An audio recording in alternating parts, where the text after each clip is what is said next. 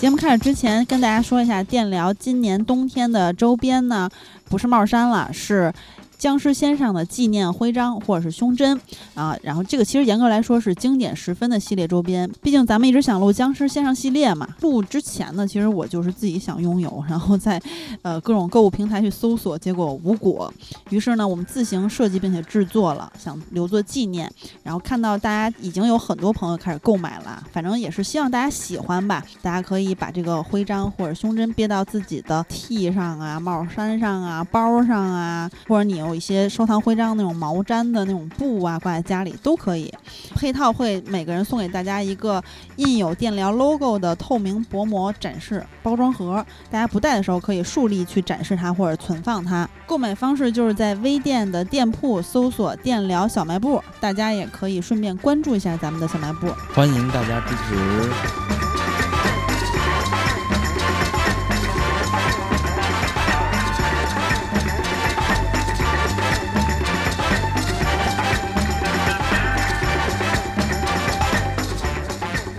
大家好，我是金刚。我是喜儿，我是小大，我是阿恒，嗯，咱们的这个赌局经典四人组已经好久没有聚齐了。 对，嗯诸神归位，只见现在不是何总啊， 现在是河神，河神可还行，李现是吧？众你看，神你看，自然就串到了古董局中局。 对，然后咱们本期呢，四个人又聚首，是因为之前好久也没有在录这个系列了。十一月实在是可看的太少，所以我们对就没有做观影指南。对，那十二月呢，由于有贺岁档，就是跨年的这个元嗯旦档嘛，所以我们又回来录十二月观影指南。对但是一月的话，可能就又有点儿不知道会不会录观影指南了，因为可能会弄到二月，就是那个春节档它一块儿给录了。嗯，这回是今年最后一期的观影指南，所以就是且听且珍惜。咱们录制的时间是周五，因为周五它其实上了一些新片儿，但是因为工作的原因，我和小戴是没有看其中咱们现在要说到的一部新片儿，就是《古董局中局》，所以嗯先由两位男女选手 battle 一下你们自己的观点 吧。阿和先看辩论了辩论吧阿和当时在群里，你在咱们这四人小群说嗯还不错，说你还是看一下吧。嗯，所以你还挺喜欢的是吗？对啊，一是一是我还嗯挺喜欢，挺能接受；二是啊就我在群里说了，这上半个月、啊这个片子可能就是热度最高，然后可看性最强，包括演员阵容各方面制作嗯也算一个大片儿，嗯，所以我是觉得值得看一看。然后看完呢，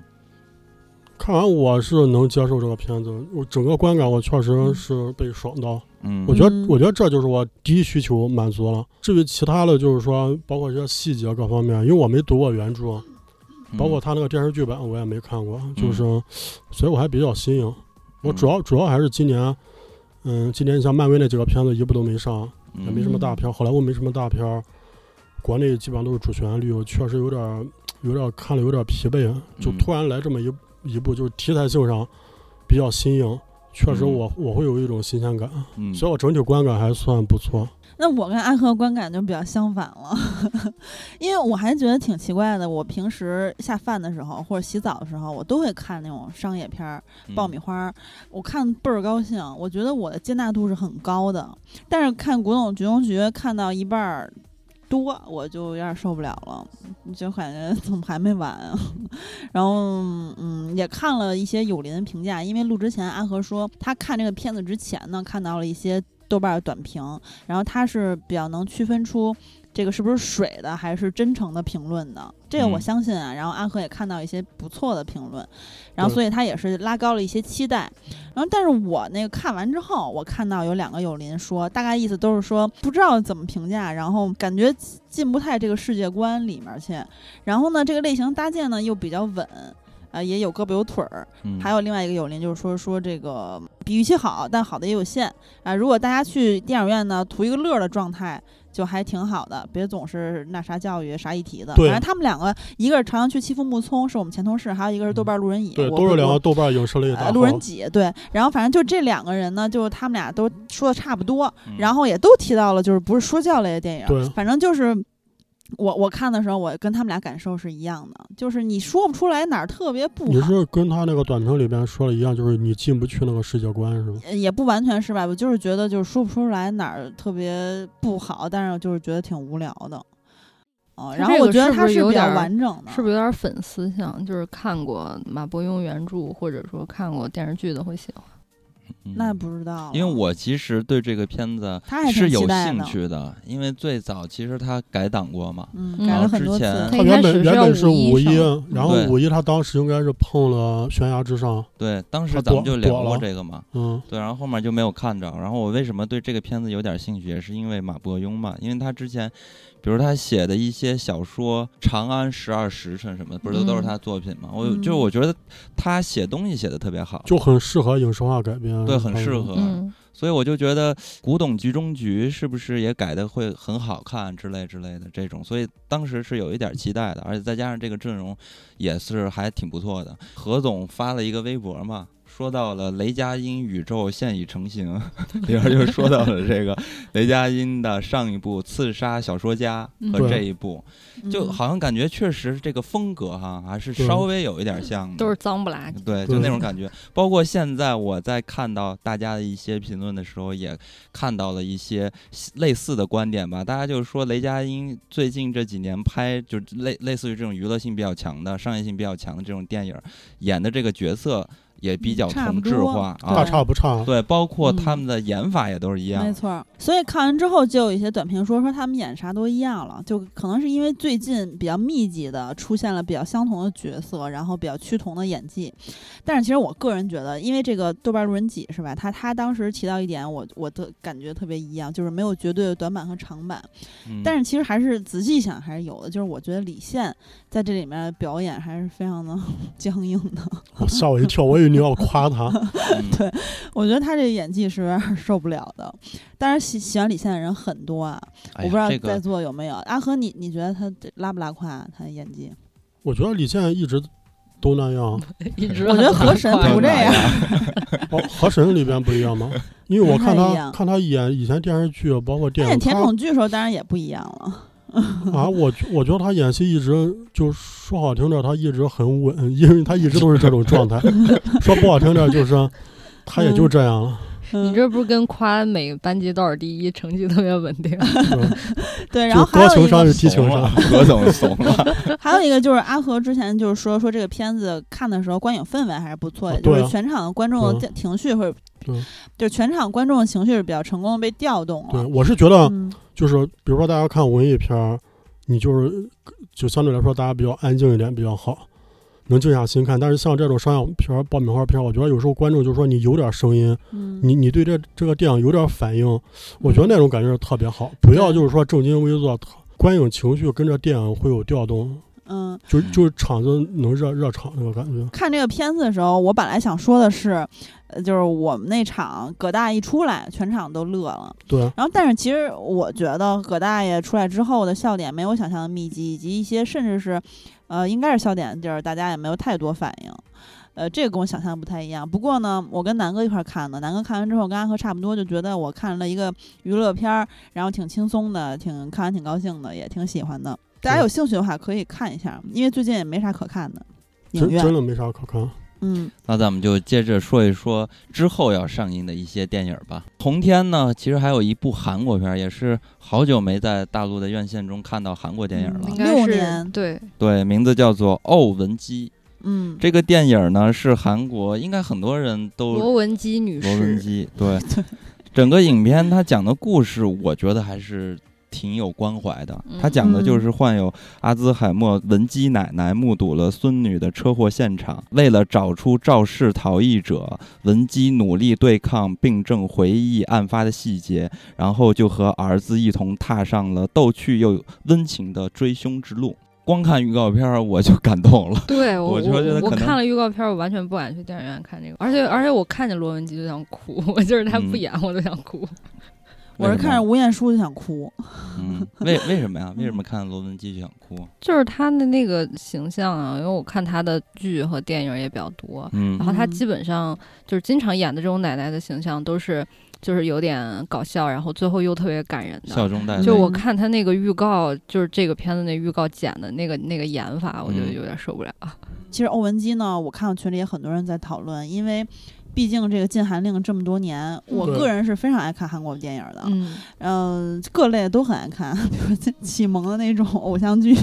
甜甜的爱情电影。嗯，然后到后面的一些现实题材的电影，然后犯罪悬疑呀啊等等等等，还有就是是改变法律的那些什么、嗯什么，咱们提过无数次的。然后包括一些韩剧特别搞笑啊，还有韩国综艺我都很爱看。嗯所以嗯说，是的当这个韩国电影能上映了，我特别高兴。所以嗯这个虽然说可能看的时候会有点儿呃就难受是吧？我还是很想看的。而且这个片子嗯到现在为止，咱们这周五晚上票房才五万，然后就嗯大家喜欢这种就是有笑有泪的电影，还是可以去电影院看一下这种成熟的商业体制做出来的这对种片子，是其他其实笑点或者说嗯泪点铺陈都是很厉害的。嗯，然后我个人推荐的话，我就是希望大家不要看《古董局中局》，去看《欧文姬》。 如果只选一部的话，前不提是是他他排片儿他不一定有场次啊，是对是这个对片子嗯排片太对， 所而以且我它我是觉得因这为个片子最大的意义就是一个禁韩令解除了信哦号对嘛，，而且因为这个片子定档太突然了，可能嗯好像今天有一些电影院都没有收到盘。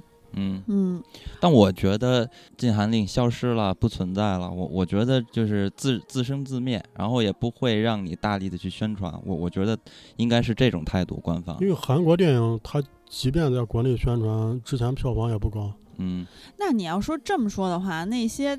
嗯那个这个超英大片儿不也是放任他们自生自灭，或者在同档期厮杀吗？不是，就是他们会呃有很多的宣传，比如我知道漫这个威意。思，啊，对，但是呢哦，这种片子应该是当局不鼓励，就是说我让你上，但让是你你不上要高调对，宣不传要高调哦，不要太高调。我觉得是这种啊，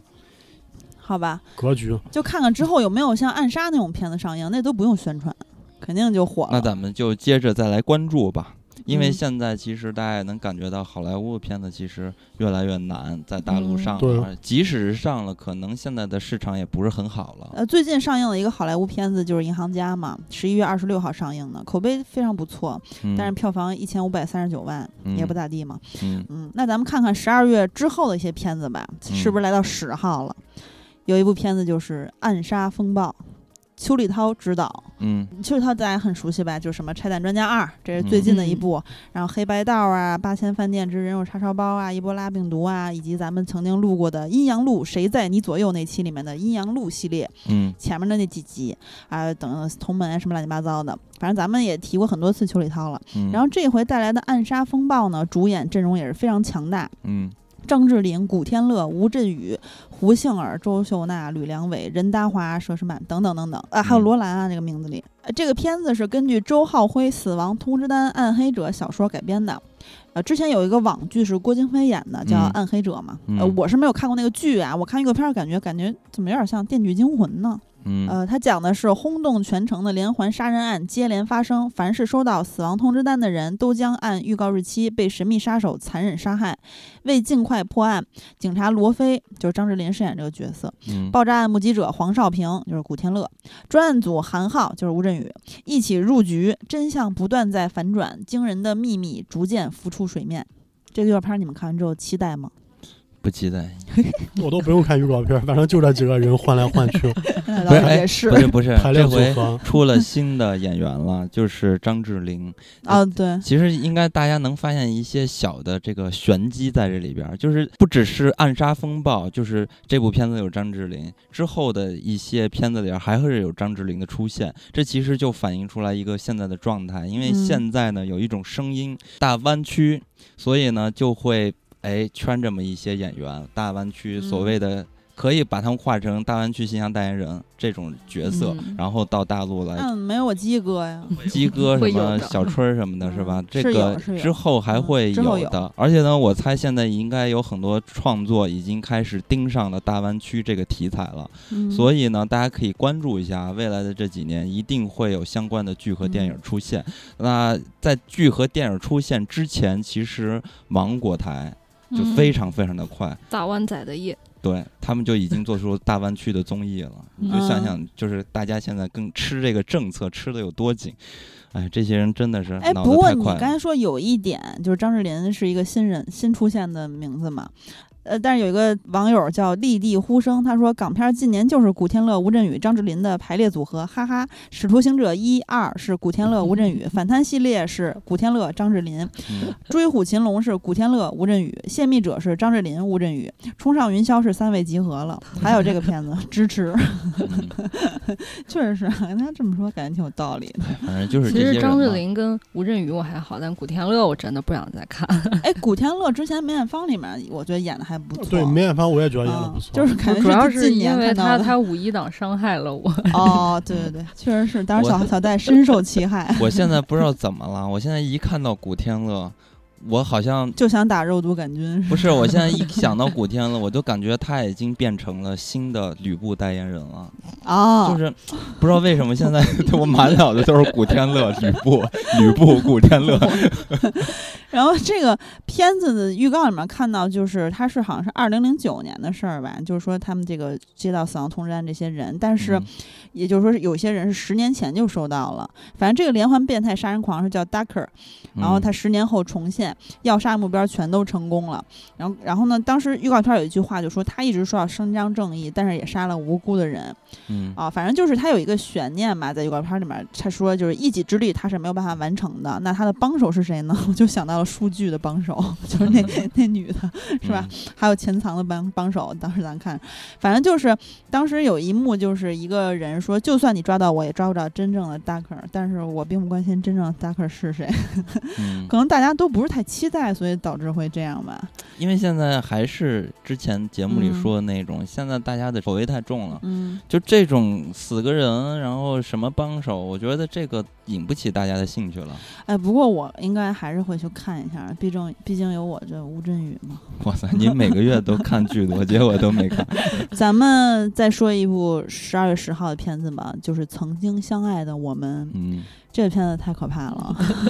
这个片子不要被它的名字骗了，因为之前我们已经在节目中多次提到过这个影片。在这个影片改名之前呢，它叫做《北京朝九晚五》，也就是房祖名之前出事儿之前拍的电影儿。然后现在陆陆续续的一直在改，现在已经把导演房祖名替换成了张小磊啊，应该是当时的一个执行导演或者副导演之类的这种下边的一个角色，把他提上来了。就是不嗯仅片名改了，连导演都改了。对对对，因为最近不是劣迹恶呃艺人、 劣迹 恶人、哇塞！劣迹艺太人过了现在国家打的比较严重，所以这种肯定是不能再有了。嗯他现在改完之后的名字非常像后来的我们，是吧？这个对，我觉得他现在改这个名字改的特别不成功，直接感觉就给影片说完嗯了，这个影片就不用 看了。这影片讲的就是曾经相爱的我们，就等于说做一个项目的时候会有一个一句话的介绍这部电影，然后嗯 这句话的一一句话介绍就是电影的片名《曾经相爱的我们》。哎，但是这个预告，我我之前咱们做观众指南的时候，我不知道是不是还没出预告。我这个看完之后，我真的惊呆了。就是里面有一幕是郭采洁摘掉身上大袍子的帽子，像夜店女王一样的亮相，顾里嗯 就让我想起了真的《小时代》MV 亮相。然后还有一些台词，我觉得非常奇葩，就是。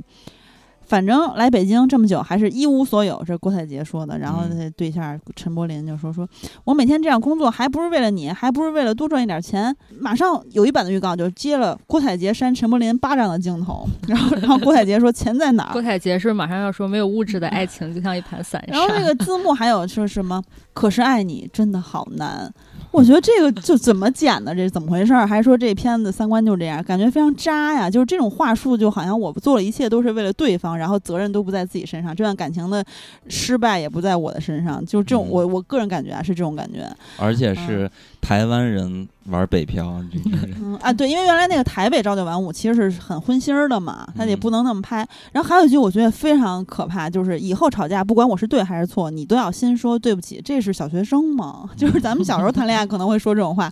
然后郭采洁就感有感觉在预告片里她就是一个大作精郭采还有洁这两年挑嗯片怎么回事？啊，洗板儿是吧？有人说洗板儿既视感，然后这个片 slogan 也可以啊，嗯成年人的爱情是奢侈品，还有什么一些北京爱情图鉴，这个城市的爱情成事件奢侈品，反正就各种奢侈为什么品。全是土味情节？这片子跟喜宝是同一个发行公司啊。啊，真厉害！而所以而且这个公司，我看了他家嗯，之前发行的片，好像都赚钱了。 这个公司嗯老板是特别喜欢郭采洁吗？不是他那个之前，你记得咱说过一个那个李纯演那个什么《陪你很久很久》，嗯，嗯，就你觉得这片儿根本就不会有人看，结果在内地卖了七千多万。那人家的公司的宣传的策略肯定还是就这一套，而且非常的吃对啊香。，你想可以无限复喜用喜哎宝也不是没九有啊千多万吗？我想想看，九千二百9000多五万十七万，喜宝，你想也没啥闷成声发本，大卖了财一个多亿啊。啊，那可以了，可以了。以现在的这个市场的不景气的样子，能卖到这个价格，非这个常片子的我会看，啊，就是我其他东西 我不我不管，何嗯就是总总是会看一些别就人是不看的东嗯，西。嗯郭采洁跟陈柏霖的这个，我觉得俩人有化学反应，可我是会可想是，我看觉。得现在陈柏霖的脸跟谁都没有 化学反应， 我也这么觉得。桂纶镁都不行了，是吧？ 曾经有过。嗯他跟桂纶镁其实也就当年有化学反应，后来其实俩人不太搭，我感觉。嗯，桂纶镁跟周杰伦都有化学反应，反正哎我这觉得是 哇塞，反正这是一个雷啊，然后大家可以避一下。然后十号还有一部片子就是《第四面墙》，这个是第十三届 FIRST 国际影展的入围作品，嗯找了一些话剧演员来主演，嗯然后导演是张冲，中国内地的导演编剧嘛。嗯，呃，有一个超级的我是吧？他的对片子，里，王大陆那个嘛， 之前 Super 咱 Me 们之前咱们阅那个阅读昆指南里面给大家说过，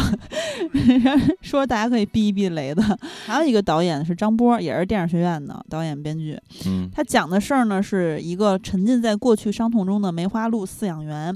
因为一次与老同学马海的相遇，无意中得知平行世界里有另一个自己。他嗯试图抓住这次与自我、家庭、世界和解的机会，不惜解开二十年前的伤疤，寻找自我救赎的故事。嗯这个片子其实应该是有一些人期待的。对有一些喜喜欢嗯看文艺片儿的，应该会喜欢这片。这个影片嗯应该是很多人已经看过了，已经可以看到一些大家的因为这啊已个经这开个分儿了。这个片子我给我感觉好像他已经好早都已经好像在放过了，嗯，虽一然没九年嘛，就是一对直没有他虽然公没映上映，但是我就好像很多影展都会见到这个。这个对片子的 First 有个采访嘛，就是说说，呃，问题是我从电影中看到双雪涛的感觉，片子的思路和双雪涛有没有思路衔接？双雪涛的作品对您有没有什么影响？导演回答说，我个人看了许多作品，双雪涛也看了，我很喜欢从双雪涛的作品中看到对家乡的怀念、喜爱。感觉就是没有在回答，嗯不是因为这真个，正的真正的 太极高手，不是我觉得说这了个 跟这说问题一样也是说了跟没说一样。这有点个奇问题嗯问的有点奇怪吧？都有点奇怪。这个片子给人的感觉就是特别戏剧，戏剧啊腔没特别错没重，错然后根本就不是双雪涛那种感觉呀、我我也不知道，当然我没有看过这影片啊，但是嗯我收集到的一些信息来看的话，这个影片还是有一些看点的。这个嗯影片里边的心理描写据说特别好，做的特别好，嗯而且呢还说这个导演是非常有野心的，他的创作里边的表演方式，还有他的一些。呃，台词的设置其实都是那种戏剧特别重的，所以说这回用的演员就是女主嘛，刘露。这个演嗯员其实她原本呢也是一个戏剧舞台演员，呃，曾经我还看过一场她的话剧孟京辉的那个《空中花园谋杀案》。带着这种嗯角度来去看这个影片的话，可能就是观感稍微的自然一点吧。因为如果是不怎么接触话剧的时候，在看这样的作品的时候，会觉得啊，这个里边人怎么这么奇做怪作是啊吗？对，因为这个腔调不一样嘛，嗯风格不一样。但我有个担心啊，就是它这个设定里面是有一个平行世界的。那平行世界的话，其实是需要一些真实感的，我觉得。那如果是这种话剧演员以及他这种戏剧性的处理方式的话，会不会有点失真啊？为什么平行世界要有真实感？那如果不是有真实感的平行世界，就无法让我觉得它是一个平行世界呀， 你这说什么？就不会让我信服啊。我我我逻辑自洽，我信服了。他这个影片主要的主题吧，是讲嗯这个女性对自我的和解，所以我觉得他所谓的平行世界很有可能是嗯一种虚拟的写照也好，或者就是心理嗯方面的一种构造吧。我我我猜可能是这样啊，因为它本身是一个。呃，它不是一个类型片儿，而是一个文艺片儿，所以包括它的影片的片名《第四面墙》是和戏剧有关系的。嗯、然后呢，在这个剧情简介里边儿有一个特殊的设置，而且它重点提到了，就是，呃，女主角的职业是梅花鹿饲养员，所以我觉得它有很多是一种呃特征，就专门设置的这种。所以我在猜，所谓的平行世界，可能也不是咱们那种科幻类型嗯那种感觉的平行世界。我猜啊，嗯，反正我看到预告片里面一些台词吧，就是说一个演不了戏的女演员，一个大年三十儿见不着孩子的妈妈，这就是我二十年的全部了。然后呢，对方就说说日子过得是个有期待有改变，你现在两样都不沾，你过得什么意思呀？后来呢，就是说我得了一种怪病，另一个世界的我的记忆混在了这个世界的我的脑子里，就好像那反直的线突然交错了一样。哎呀，这越听越像人格分裂啊。然后还有一个就是说，呃，那个预告片里面的字幕嘛，就说如果再给你一次机会，你想干点什么？嗯，就我感觉就是好像这个生活的不是太如意，然对啊后去、就是和解嘛，它这个主题嗯就是和解，所以这个嗯影片，呃，还是给那些感兴趣的人来看一看吧。我所相以信你对俩 于没说话，你俩有兴趣吗？ 毫 无兴趣。我也对是。 我我觉得肯定也是对于为什大么部没分兴趣？聊了这么多这个片子， 对对大部分的人那观 还是要众来说一下嘛，我我是觉得应该对于大部分观众来说，也不会选择坐在电影院去看这么一部片子 的。因为嗯，本身它对这种市场上来说，这种片子可能比较异类，但是每年 First 真的产出很多很多这样的对电影。对，是这片子开分了啊，豆瓣现在是六点五分儿，有兴趣对的朋友可以关注一还下不。错。分然后数咱们到了这个，我个人是十二月最期待的一部片子，终于说到它了，就是《雄狮少年》。嗯我以为《误杀二》呢，居然是最喜欢的这一 部，嗯对好我也像没呃，想《误杀到二》我也挺期待的，对，就这俩我都期待，因为它俩也同天上映嘛。嗯但是这一部呢，四号就开始点映了。啊，呃，讲的是什么呢？非常简单，就是留守少年阿娟和好友阿猫、阿狗在退役狮王咸鱼强的培训下参加舞狮比赛，经过重重磨砺，从病猫变成雄狮的成长故事。这这个简介乍一看呢，就非常像一些 国产不太行的动漫嗯动，画的那种简介。但是其实大家看预告片之后呢，会发现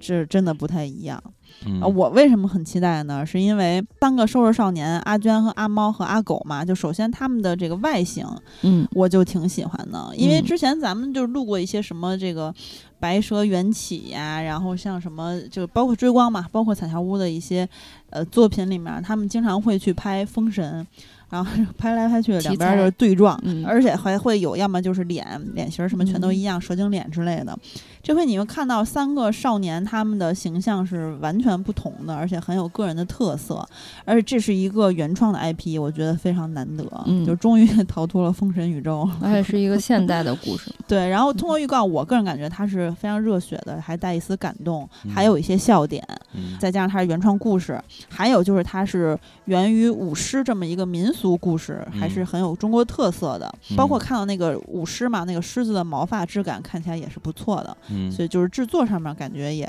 也还是不会拉胯，嗯我就挺期待的。但是其实阿和已经看过了，对，是吧所以所以你刚嗯才切的点，我可以说成片儿都能满足 你，哎，不错，嗯你可以看一下。就是主角巨丑，制作巨好， 都满足了你了。他不是他这不个是，我觉得他不主是角也不丑主主角这个形象就刚出来，你肯定会有点别扭。 我嗯没觉得呀 还好吧，就我我其实看那种白蛇比较别扭。我觉得是，当时咱们还吐槽了嘛，我受不了啊了。就刚出来有点别对打坠扭，的脸但是就是说你嗯，随着剧情发展，你看到后半部分，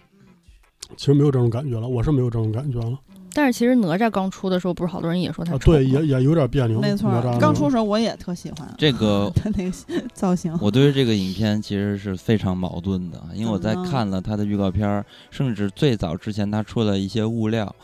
我是当时觉得哇，这个制作简直太好了。嗯这回看到了预告片儿，我发现，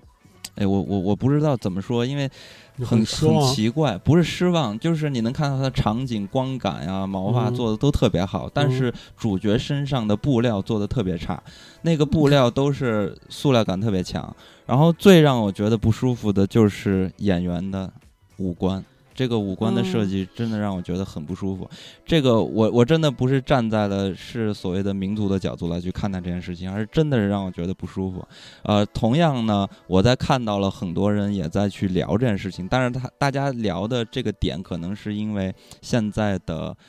呃类似于上汽这样的事件，就是丑恶意丑化中国形象的这种。就是现在很多人已经把这个问题上升到这种程度了。之前不久，陈漫不是出了个事儿嘛，把他所有的作品、之前的摄影的作品都下架了，就是因为他之前设计的一些作品，然后人的那个设计都是那种吊吊眼儿、眯眯眼儿，然后眼距特别宽，所谓的西方审美中的中国人的那种刻板的形象，引起了好大的风波。然后像这个影片呢，我还听到了好多声音，有人去说，但我不知道这个是真是假啊，就说到了之前最早出现的预告片里边，所有的主角眼睛都是那个眯眯眼儿，然后是哦吊吊眼儿，但是现在。再看到的预告片里边，其实主角一号就是男阿一，娟呃，对嗯他那个眼睛稍微的正常一点儿，但还是宽眼距。阿然后狗也不是那样、啊。然后其他那几个人基本上眼睛全都是掉的，对然后影是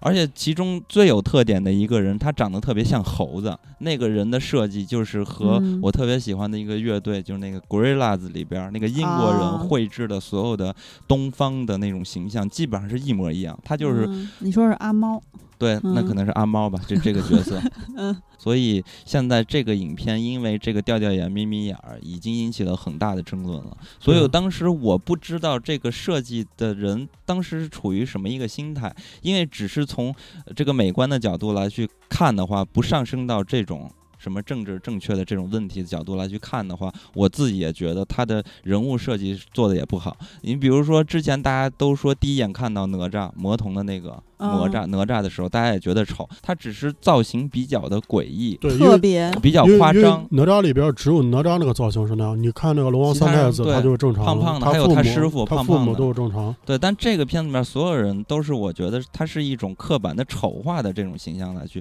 设计的。然后当时我看完之后，我就觉得特别不舒服，我就觉得这主角怎么这么丑，我都不他想这看他了，这个问题就是上了之后是绝对回避不了了，肯定要面对这肯个问题，定要出问题。嗯但我在听说这个片子有这争议之前，我看了这个片子的物料和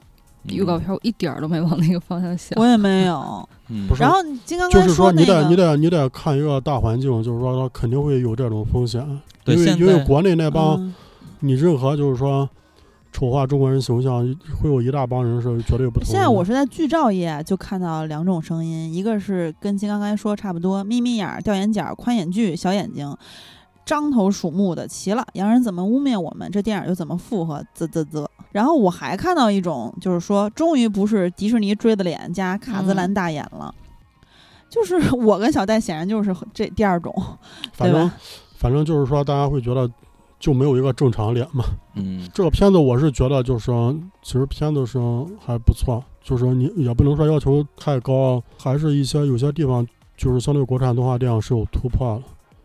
我看到后半部分，我可以实话实说，我真嗯的我是被燃哭，很少就是说看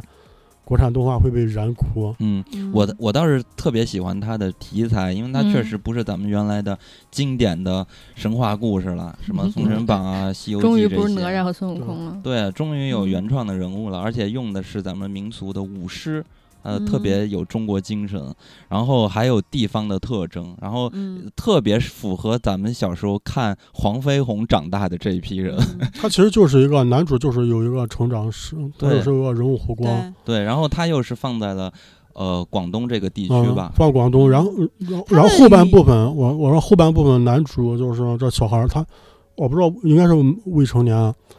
他其实就是他爸因为在工地受伤了嘛，他家嗯就是留守儿童，父母出去打工，嗯然后他等于是来到了大城市，来到广州。嗯他进入大城市之后，就是我就不剧透了。我是觉得那些画面做了有有些画面，我觉得已经快逼近新海诚了。嗯而且里边它有一个非常隐晦的一条感情线，就那部分感情线我，我真的看的时候我在脑补《言叶之庭》，嗯，我是觉得导演如果就是说，因为因为既然你就是突破了就是拍这种现实题材，那你要不要就是拍一个都市爱情的这种？就动画电影这几年我没咋见，像《言叶之庭》那种，因为里边其实男主跟那个他其实没有女主，嗯只是相对来说，就是说，嗯、有一个女主，就是这个女生等于是引导了男主去舞狮，啊嗯而而这个女孩儿就是，我觉得他俩，我是脑补，我觉得他俩应该发生这个故事，我会觉得比较有意思，嗯感情你这像个人就是人家就没有感情就不行，啊，非得有个感情就不是喜欢他看导狗演对里边象给嗯了留了一笔啊，那那你就自己想象一下，脑补一下就对啊，行了。我是觉得就是说，你嗯国产动画电影可以往这个方向拍，要你不要老拍那些神话 IP，嗯也是嗯我嗯我说真的跟那主旋律差这不片子多，不我是有不看是神那个。话 IP 吗？我知道，就是国内不是以往拍那些动画电影都是嗯这种神话嗯嗯 IP，嗯嗯，就跟主旋律一样，你看多了，你真的疲惫。嗯，我知道，但是我还是不太理解为什么就是你对于这个他将来可以拍感情线这么在意，因为为我哎觉它得里因不为它重因要。为它里边有些画面，我就嗯就很像新海诚，就特别写实。你嗯你会觉得就跟照也跟照片一样，嗯嗯所以你自然而然都挠不到新海诚。你既然挠不到新海诚，你肯定啊，顺杆儿爬然你后这就会是连环套儿。对啊然后到时候嗯再再拍一部，又又会被人诟病说模仿新海诚。反正我看这个片子的呃语言以及配乐，它都是非常有当地特色的嗯啊。然后总之呢，这个片子是大家可以关注一下吧，我觉得。对反正我我是想推这荐个给片子，大我家是看我挺看好它有可能成为黑马。没就是错我儿，觉得大家我也不看好要我不看要好不要看他怎么到宣一传啊些一些言论，嗯就对觉看得他怎么对宣先传。就这样想，就给这个片子定是性。就是你先看看，就哪怕嗯上汽这种，其实你如果看了上汽的原片，你就会其实嗯就没有网传的这些所谓嗯问因题。为上期我看了之后，里边国语对白非常多啊，就完全跟你传闻不一样。总之，小戴意思就是说，大家不要人云亦云嗯对。本来你可能看这些物料的时候，你没有那么想，但是听了一些那种声音之后，你那么想了，其实就会是对你一种影响嘛。对，我是觉得不嗯、要还是就看了说。片子再就说。不要说你觉得里边丑化啊中国人，我就不看这部电影，我抵制它。就是我觉得还是嗯看完电影再看。啊，都说连载，咦哟，你为什么穿着你那破拖鞋？啊，都说连载，咦哟，你为什么不去剪头发？啊，都说连载，咦哟。你还是骑着你那辆破单车。老西西，你老西西，你老西西，你老西西。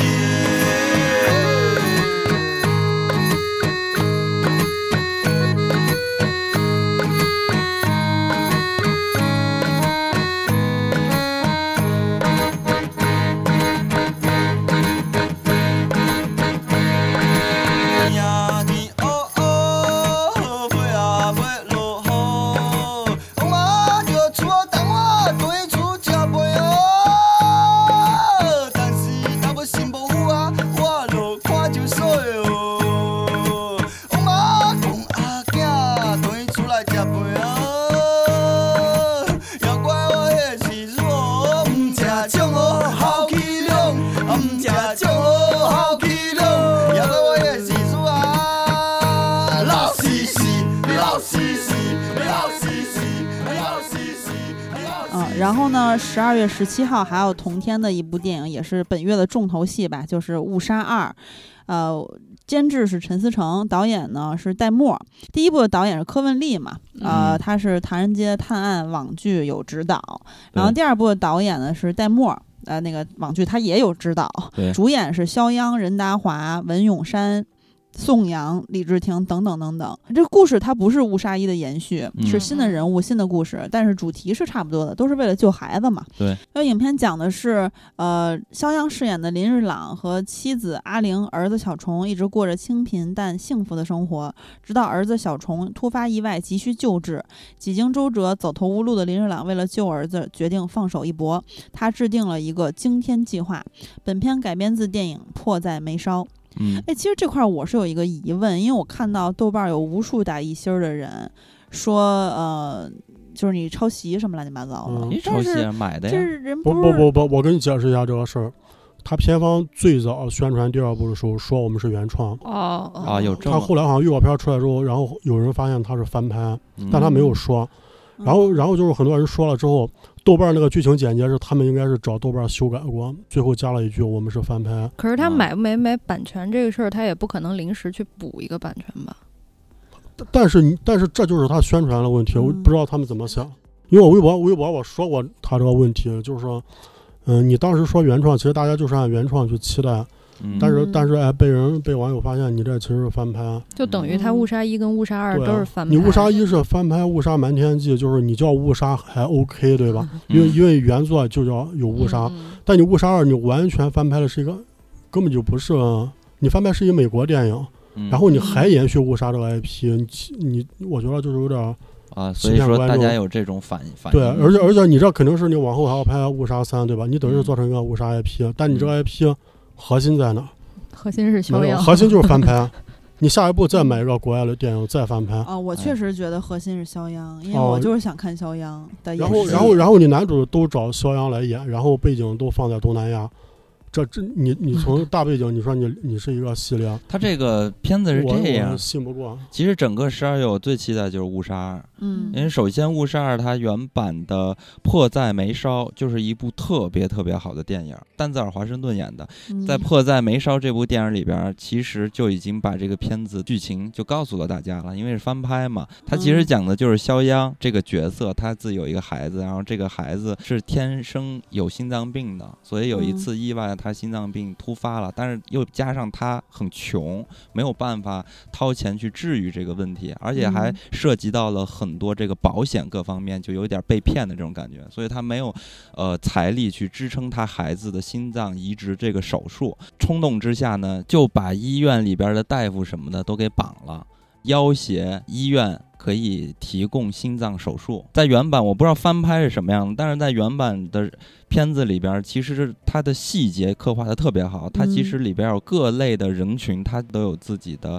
立场和角度来去看待这件事情。嗯所以当时我在看《迫在眉梢》的时候，我当时就是中途就已经被感动到不行了。整哭个泣影片从一开始到终啊，它的影片的张力特别的强，而且再加上它整个的剧情，它是延续在、呃很简短的一个时间段里边，就可能嗯几个小时这样时间，所以呢，它这个持续高能，这个剧本写的特别好。嗯，反正就是翻拍电影的话，咱们肯定看的还是它本土化做的好不好嘛。因为预告刚才金刚说了，预告片儿有人截图，就是发现他其实就是照着原作的分镜拍。啊嗯，嗯，所以我是觉得《误杀二》应该不会特别差。然后再说到一点呢，是整个这个团队，就它的核心卖点在哪儿？其实不是什么肖央什么的，而是在于主题上的相似。我以为就你是说在于陈思诚，啊，对，就是一会儿再再来说这件事情，因为其实这个团队眼光特别好。比如说《误杀一》，他选了一个特别小众的片子，印度的那个，嗯呃，那个片子它的主题其实就是关于孩子的亲情的这条线嘛。嗯呃，然后它的类型也特别好。然后《误杀二》它找的《迫在眉梢》，它同样还是延续这个主题，最终也变成了一种类型化。所以我觉得他的眼光特别好。然后呢，这儿就要说到为什么肖央啊、什么陈思诚啊等等之类的，就这些人其实是幕后的推手。因为在这个片子，大家可以关注一下出品公司啊、制作方之之类的。呃，里边的不好意思影业其实就是肖央的公司，然后一同制作是陈思诚的公司，所以说嗯这一直都他们这帮人跟下来的，然后再加上戴墨，戴墨之前就是《唐人街探案》嘛，对，然后嗯指导过其中的几集，所以他整体还都是这个团队，所以就一直跟下来了。所以肥水当然不能流外人田了，肯定还得攥在自己手里了。嗯，嗯反正这个主题它有一个延续，就是救孩子嘛。嗯然后看预告片儿里面，或者说花絮特辑里面，任达华有说说就是很无奈的小人物那种父爱。然后肖央也说说保护自己孩子的时候，他你也不知道他能干出什么事儿来，嗯他其实制造了一次混乱嘛。嗯然后当每个人在追求自己幸福的时候，可能有时候会伤害到别人的幸福嗯啊。反正就是他说，作为演员去演这些的时候，要去寻找一种记忆，这是一种动物的本能，想保护自己的孩子，可能就没有别的选择。其实就是一个怎么说呢？对他来说，在他的立场上，就是一个被逼到绝境的人嗯啊。然后导演呢，就是说说这个片子里面他呈现的这个肖央到底是好人还是坏人呢？其实没有办法用一件事情去定义一个人，对于一个人的定义就是一层误杀。我觉得嗯这句话说的特别好。嗯啊，然后陈思诚 也也出来说，就是说他时而被歹徒的凶恶、凶残去激怒啊，然后时而又会因为他作为父亲那种用心去同情他。预告片儿看完之后，我还是挺期待的。我嗯觉得就是如果现现在就把它当做一个翻拍片儿看的话，就是看他这个本土化做的好不好啊，以及就是他这个原作的一些精髓有没有保留，然后有嗯没有做一些、呃其他部分的一些改进啊。因为因为他这一部还是放好像还是放在泰国啊，对就是嗯你，可能还是能施展开一点拳脚，比在大陆拍嘛。嗯背陈景思对诚真的很喜欢在泰国拍的，因为它这个还跟之前的《误杀一》一样，就是它里边有很多很困难的，嗯，对啊嗯，但他放在泰国就能拍，有些对东西对，它有很多的问题但在是他那结局还是实实在让我们觉得，嗯我是对我是觉这得。个也要加一行字幕，很难受我是觉得，很难受如果大家没有看过《迫在眉梢》，嗯，就先不要看，等看了《误误杀二》再去看《迫在眉梢》做对比，因对为对对，因为你要先看了《迫在眉梢》，你再看《误杀二》，你就满脑子就全是对比啊，可能就就剧不会觉得一个新故事，你去看对它到底拍成什而么且。剧情会看个先入什么为样主嘛，对，啊因为我相信有很大的改编的，还是因为在迫在眉梢的时候，因为美国的那个体制和咱们中国是嗯不一样的，它所以它里边有很多这种资本呀、法律呀，还有保险公司他们相嗯互勾结的乱七八糟这些事情，反正挺黑暗的。然后就会把人性扭曲在其中，让这些贫苦的穷人被社会毒打，无能为力在这个事件中。所以你在看起来的时候就特别纠结，特别难受。嗯你我当时在看的时候，我就想说，如果我是这孩子的爸，说不定我也干这样的事情，就真的特别的。啊，这没法说，就这片子嗯真的，剧本写的太好了。不过，如果大家想是因为特别喜欢《误杀一》，然后想去看《误杀二》的话，就是，呃，《误杀二》是没有悬疑成分的，因为《误杀一》基本上卖的很好，有一个部分就是它那个剧本写的还是挺嗯引人入胜的嘛。嗯，但《误杀二》基本上没有悬疑，嗯就是一个家庭犯罪题材。对，呃，说实话，这个《误杀二》的改编空间不像《误杀一》那么大，嗯，它只可能只是在合理上，比如在移植到本土的时候做一定程度的修改，但是嗯对于整个影片的呃故事还有事件，其实应该不会有太大的出入。他不会，我觉得他翻拍应该是求稳，他不会有太大的改变。对，因为原剧嗯本太好了，嗯，真的我现在已经开始期待《误杀三》，他翻拍哪一 部？我就是服人家这个眼光，怎么能选出这么好的片子？主啊题反都正一致，反正这种片子吧，他们只要能卖钱，他就觉得成功的。嗯，而且我觉得，就是导演和肖央等等吧，就他们对于影片的理解嗯还是挺打动我的。而且对再加上肖央，咱们之前也说了，我的姐姐那期，我说她现在演啥都行，我哎真的我很现期待在我她的很演我现技在。也技很是喜，我也很喜欢肖你央。别说啊，对就是之前《迫在眉梢》里边的丹泽尔·华盛顿的这个角色，我让我想一想，咱们中国还有谁能演这个角色？我感觉还真是，只只有肖央能演，我觉得肖央演技小角色其实比雷佳音还要好。好太多当然了，了， 雷佳音来，粉丝击掌多，不我多们终于同步了。为什么要忽然把雷佳音 对扯进来？。哎，那黄渤呢？黄渤也不我现在有行点有点疲了，对黄渤现在。嗯，哎，之后有黄渤的电影，一会儿咱再说啊。啊。然后我嗯再说一句，然后在这个片子里边，任达华不是扮演那个警察吗？对，这个角色，我也觉得我在预告片里边看到的任达华的这个形象。嗯，我觉得真的太对了，没就是错任达没华错我还是觉得这个团队啊，就是他们这帮人组盘子、马团队，嗯对然后对眼我也我光也我也非常真的喜欢。哎我我再插一句，因为宋阳演医生，嗯我觉得也很合适，对因为宋阳也是演技非常不错的演员，哎不行，我觉得宋阳好像感觉有点不太对，我觉得对，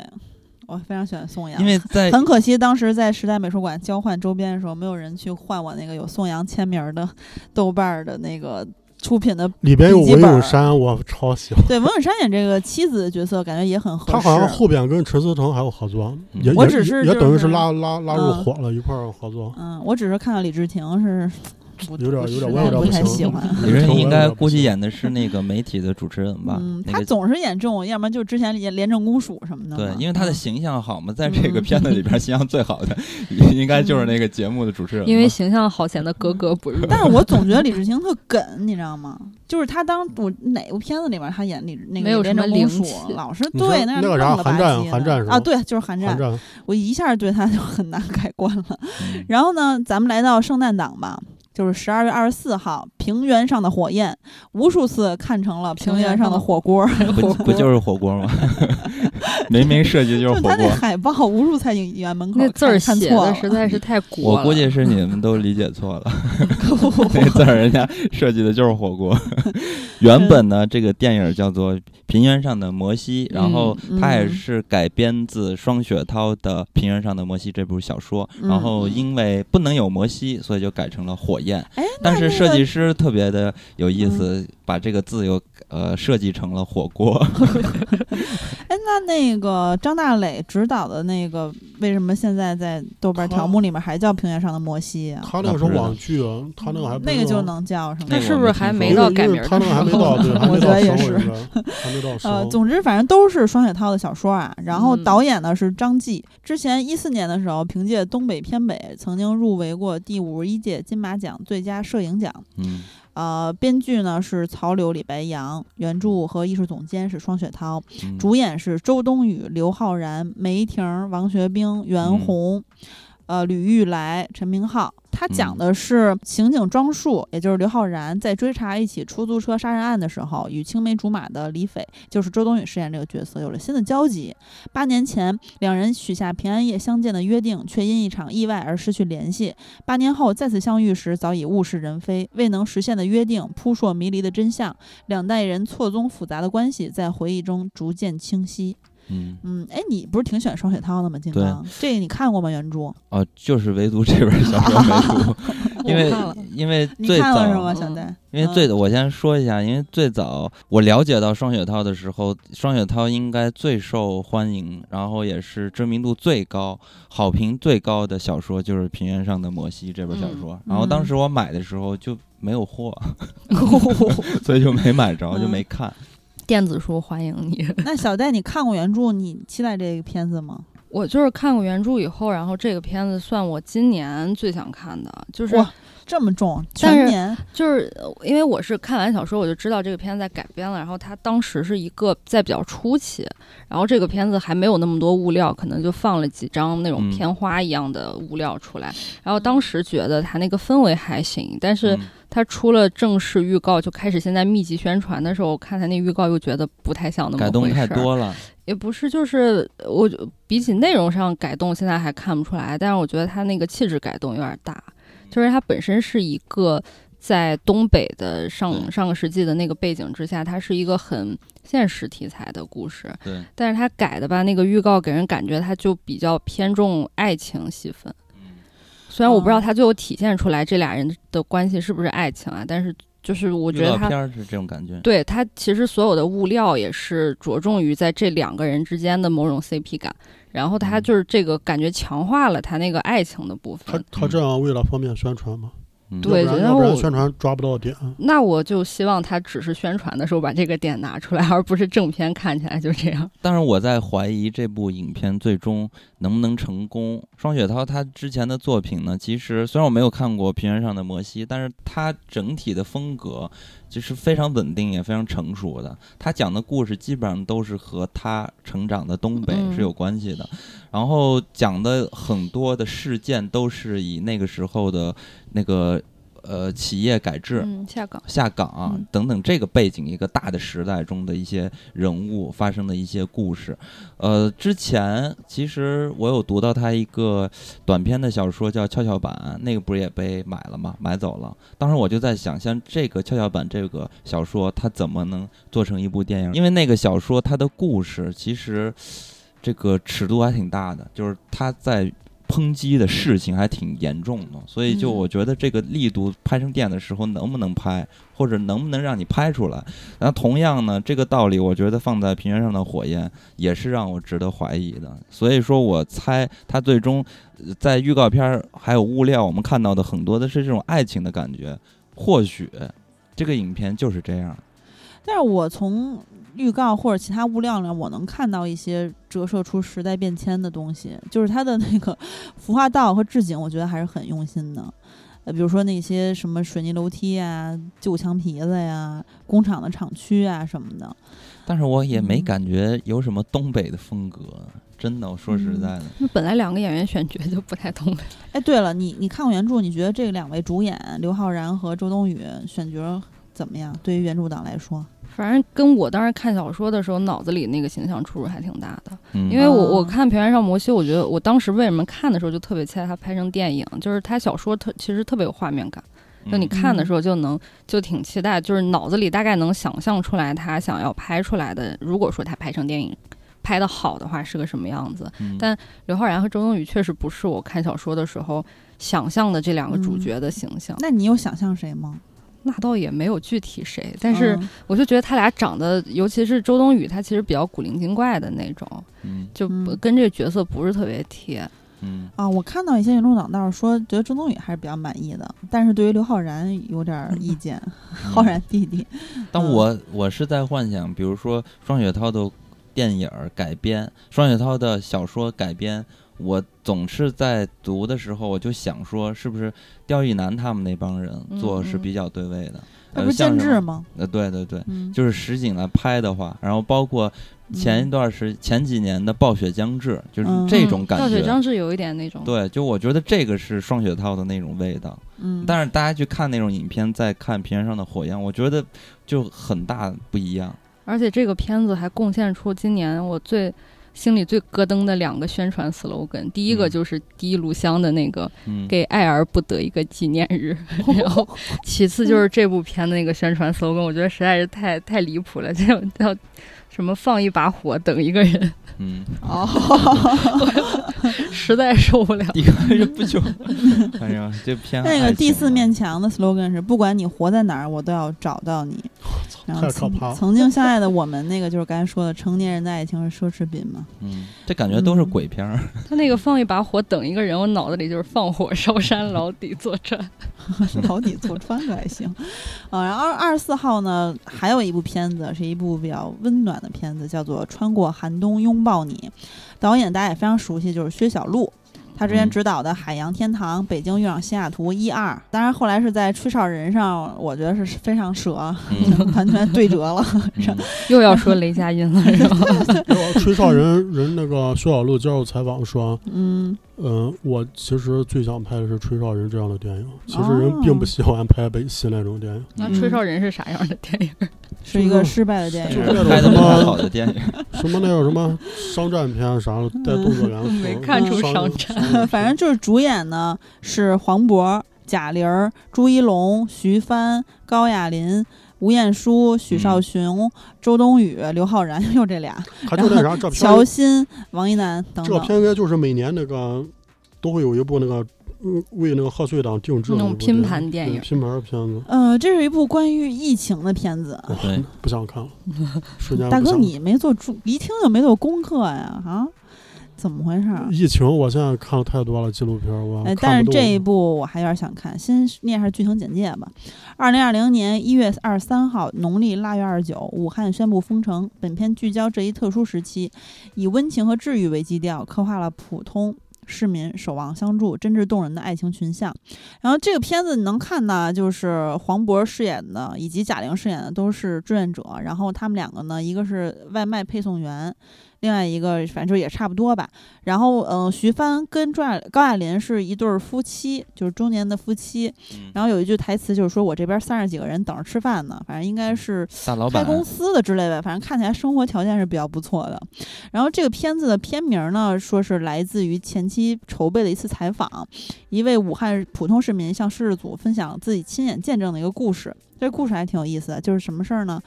发生剐蹭意外的两位车主协商未果，暴脾气的他们险些大打出手，却在旁人说了句“能活下来都不容易，有什么可打的”之后，两人顿时化敌为友，给了对方一个拥抱。疫情几乎改变了所有人的生活方式，一些善意的改变也在发生着。然后就说这个故事触动导演，然后有了这个片名儿嘛。就这个故事吧，其实放到疫情里，我觉得确实挺温暖的。嗯，啊，也很真实对。然后这个选角的理由呢，说提到小人物就想到了黄渤，所以我刚才问你们那个肖央那个角色黄渤演行不行嘛？啊，不你们行你们都觉得不行吧？ 真的然后不行然后还说说在构思人物阶段，哎，那我想问一句，就是黄渤这个角色肖央演，你们觉得行不行？行啊，行吧我也觉不得是行。啊你看， 因为我觉得黄渤，你有看到黄渤演什么现实主义的？那个呀，角找色孩子吗丢孩子那个，亲哦爱的呀，对对对对嗯，对，演挺不多好的呀。就是没有特别强烈的印象对于黄渤的现实主义的这就是种角色就是黄渤，他我觉得他是参加那个综艺极之限后，挑战之后，整个人嗯就完全变性把了。路走窄了，是吧？对，包就哎对， 不就是还有吧？一亲点爱就的是好像也是参加集挑之后的拍嗯的，是之前，啊但是但是你有有没有觉得，就是说，比如说，你要黄渤去演一个父亲，我我觉得他演不嗯了。就是我怎么不演信不服了？亲爱的就是父亲、啊，我知道，但是里边我也看他那个父亲那个角色，我代入不进去他，他是一个父亲的形象，嗯啊、我觉得演就的他还那个挺好的。我就觉得他那个嗯，还是找不到那个感觉。你觉得嗯父亲肖的央感觉长得爹味儿比较重， 肖央就是那 种演因舅为舅也因为合因为适你。看肖央演他都是肖父央辈演这种底层角色也是脏不拉几，脸上整天就油油很油，嗯而而且就是肖央那种长相，就是你嗯他就是没他他很难去演一个比较精致的，他就这种不是我糙糙觉得肖感央觉的比起黄渤长相强在就是他长得没什么特点。嗯，对他嗯他比黄渤更贴近普哎，通人。其实我我在这个 仔细的琢磨了一下，也许黄渤也行，但我觉得可最大的原因可能是因为就是黄渤参加了太多的综艺节目，嗯就是大家对啊啊对于他的那个电影形象的认知开始嗯慢慢的模糊了，嗯所以怪不得那些好莱坞的巨大无比咖都不参加综艺呢。不能参加，老参加，你就是参加你也得嗯接着，你看拍戏沙溢啊其实就很受这个影响，他参加好多综艺嘛，后来他在拍戏，其实有一些人就会觉得，，沙溢现在就是英沙溢子开门爹我跟你地， 讲，沙溢他不参加综艺，他原本也没啥戏那倒 是，对，他不参加综艺，他怎么样？他要赚奶粉钱？嗯我我那天提到沙溢，我都一度忘记了《武林外传》里边的老白是嗯沙溢呀、嗯， 呃现在判若我印两象人最深的就是在《集条》里面，沙溢被黄渤和 孙红雷他们整的那个 没。有，我我脑子里就是那个猫眼儿，然后英子开门爹地。嗯哦，对对对，你看他之后就演都是那种是吧？嗯那电视剧那种，反正总之呢，说在构思人物阶段，贾玲儿、朱一龙就是不二人选，还透露两人在片中有许多浪漫戏份。嗯、因为他俩都是湖北的嘛，嗯嗯，然后说，呃，说这个导演在监视器里面看得出来露出了姨母笑，不知道观众会不会露出姨母嗯笑？他俩是演一对儿吗？就是就有一 些情愫吧，那种看预告片儿的感觉是这样。嗯这个他们这个片子发布会现场的时候来了一个呃感动中国二零二零年度人物，就是那个真的是快递员嗯汪勇。嗯当时呢，他是武汉的一个普通的快递员，给大家简单嗯讲一下吧，因为我觉得这个还挺，一一可能有人不知道吧。反正就说疫情爆发之后，他志愿为医护人员搭起生命保障线嘛。然后就是除夕之夜的时候，他在朋友圈看到有人转发那个求助信息，那会儿不是武汉公交停运嘛？那新冠肺炎定点的医院金银潭医院夜班的嗯医护人员就只能走回家，就大家都嗯记得这个吧。嗯有的人最远要走四个小时，嗯反正就是汪勇几经辗转加入了金银潭区域医护人员需求群，然后了解这些医护人员的求助。他说这些求助刺痛了他的心。那他本身是一个顺顺丰的快递小哥嘛，然后他说公司人手不够，我去带岗上班。然后他第一次就骗了妻子，跟这个预告片里面看到黄渤那个样子是比较像的。嗯，反正他开车到金银潭医院门外，然后在夜色里面就是到新年嘛，然后他跑了三十多个来回去护送那些白衣天使，就是其实就是送他们回家什么的。然后两三天的接送之后呢，这个需求其实越来越多，但他一个人也能量有限，所以他就呃去招募了一些志愿去护送呃接送医院呃医护人员的这些志愿者，三十人的这么一个接送医护人员志愿服务队就成立了。嗯然后他有多方联系去解决在医院周边居住的医护人员的出行需求，比如说联系共享电动车什么的啊、这个满足这些交通需求啊。反正用他自己的话说呢，就是能利用到带轮子的出行工具，他都不想放过。嗯然后这个事情反正就是不办不成，办不成我也不知道，但是我一定要办，一定要去沟通。然后后来呢，就是政府开通医院到医护人员住所通勤车之后，这嗯个交通问题不是得到了根本性解决吗？他就。又得知这些医护人员吃不上热饭，他就千方百计去找这些爱心资源，免费送热腾腾的白米饭什么的。反正就是嗯满足这些医护人员各种日常生活需求吧，甚至是什么修眼镜儿、买拖鞋、订蛋糕、买秋衣秋裤嗯啊、等等等等。还有心理健康问题，他甚至去对接了心理咨询平台。嗯反正就是当时被《人民日报》评为这个“生命摆渡人”啊，嗯抗疫时期的。嗯我为什么说这回就是对于这个疫情相关的片子还挺期待呢？是因为这些演员我我大部分还真的挺喜欢的。嗯呃，然后再一个呢，就是，嗯，我感觉他也是有一些笑点的，啊、嗯然后看预告的时候我就特别感动，我都嗯哭了，感动就对 了呀，本对身就是是是是这样比较的。煽的电影。啊然后我觉得就是对我们这些生活最大的改变，当然大家的生活改变都很大，因为疫情。那我觉得对于我们这些大部分人，其实最大的改变是什么？是不能出门儿，不用去公司坐班儿，然后就是吃饭呀、什么快递呀，啊各种不太方便什么的。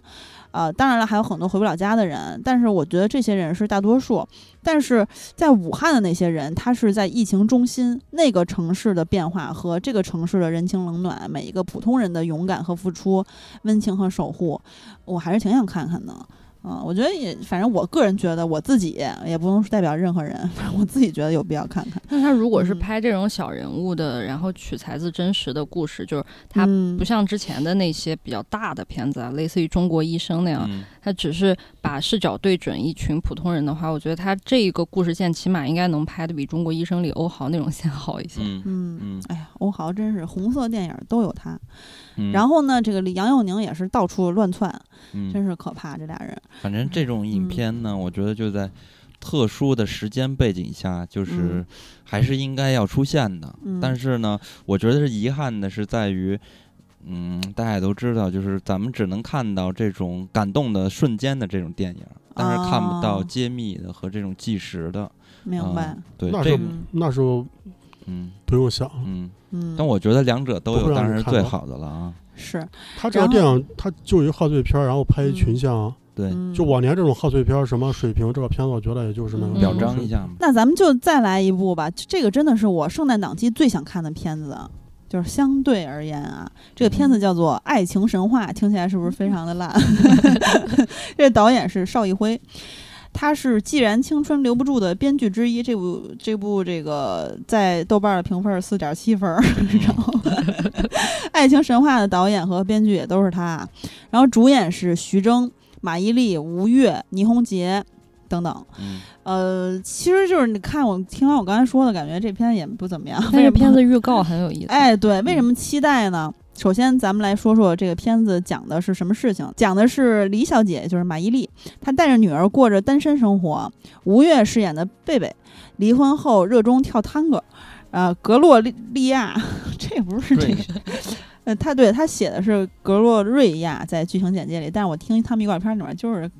念的跟《摩登 Gloria 家庭》里面一样。就是 Glory 啊 啊，Gloria 她那这个饰演的人是倪虹洁，是一个有钱有闲、老公失踪的女人。总之就是三个完全不同的女人吧，因为老白也就是徐峥饰演这个角色而产生了交集。啊，上海爷叔老白自称是杂家，专门教老年人画画。老白的好友老乌谈吐风趣，一生追逐浪漫。几顿饭局让老白家的客厅成为了众人的交汇点，呃，聚会点。三女两男在上海这座摩登之都里，凭借智慧、幽默过招，描摹出多样的市井烟火。嗯，听起来是不是也挺烂的？ 那我就不知道这个谁写的剧情简介，因为和嗯 这个影片真正的不太一样， 没讲错的儿事儿根本就不一样。我没觉得错写儿的根本就就不这对。个其实他也倒也没有说你，你看预告你也不会觉得剧情简介写错了，就是他故事是大差不差，但是整个思路都不对了。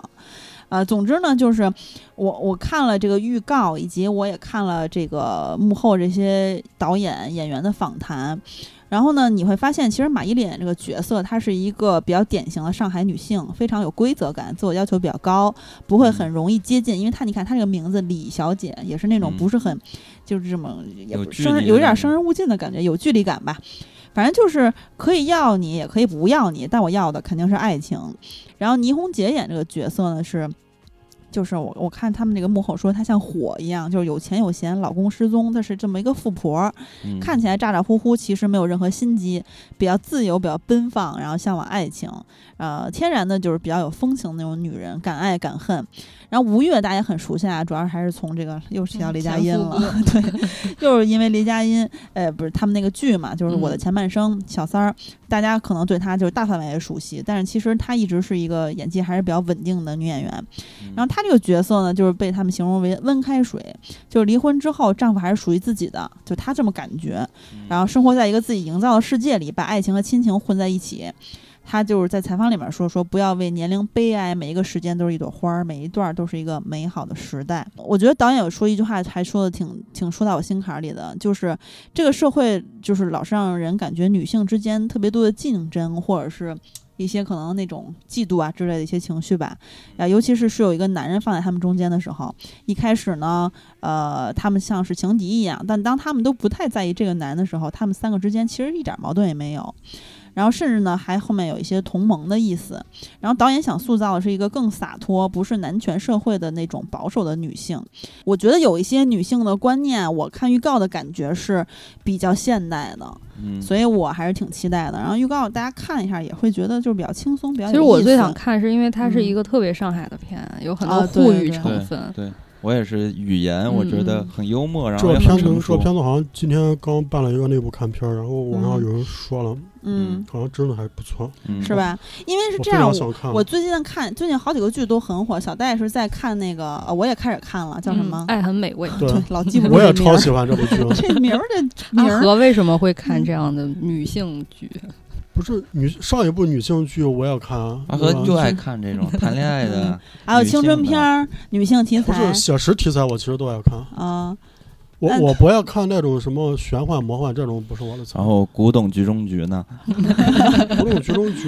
局，我 就是觉得也 很好。在这它主个要 边缘，你没看，你没看这片儿，它里边嗯我觉得那个年代感还是真是做的不错，美嗯术置景，尤尤嗯其里边那个辛芷蕾那一套那个复古装扮，哇嗯，花瞬间棉袄嘛，它不是不是花棉袄，它是后来他们去村儿了给它套了一件，它里边主要的装扮都是八十年代那个日本那边嘛，嗯不是中国那边嗯喜欢高仓健嘛，那嗯嗯那一波风潮，嗯，嗯，发型整个哎嗯那种大风衣啊，对，就反正很就有很有年代感。嗯，那说回这个呃《爱情神话》，为什么刚才特意提了一下，就感觉它这里面的女性是比较现代的，嗯然后她的一些观念，我看的时候，我对于主创他们、导演也好、主演也好，他们说的话，我是比较。怎么说呢？感觉是离我比较近的呢，是因为我最近看了小戴他在看的那个，对吧？我最近也嗯开始看，但其实我刚刚看完的是《华灯初上》，这最近火的就是这几个剧。嗯然后《华灯初上》呢是林心如他们、杨锦华、杨佑宁，为什么说杨佑宁又到杨又佑 宁又是然后杨佑宁，凤小岳、啊什么刘品言等等他们演的。然后之前你记得吗？金刚电聊咱们有一期你说受欢迎的呃犯罪悬疑以及女性题材，现在愈发的趋于一个融合的方向，嗯，就是就是这种剧多是。元化悬对，疑，比如说我在他乡挺好的，它也是有一点儿这个这个悬疑加上女性题材嘛，嗯然后这是就马上又来一部嘛，这一部嗯其实就是这样的。但是其实看完整个剧呢，第一季嘛，我觉得实际悬疑部分是非常弱的，主要嗯是女性的群像。然后它讲的其实是八十年代末的时候那个年代的女性，所以那个年代呢，你看到那个年代女性的爱、生计、友情，她们有不同的前史和困境，不嗯同的性格和抉择。但是我觉得还挺俗套的。我觉得可能还是因为我是一个现代人，然后我就嗯看那个年代他们去，比如说吧，林心如、凤小岳、杨锦华他们那个疯狂三角恋，还嗯有就是其他女性，她或多或少都会受男人所困，或者所甚至是所害，嗯，或者是也有人试图从男人身上得到救赎。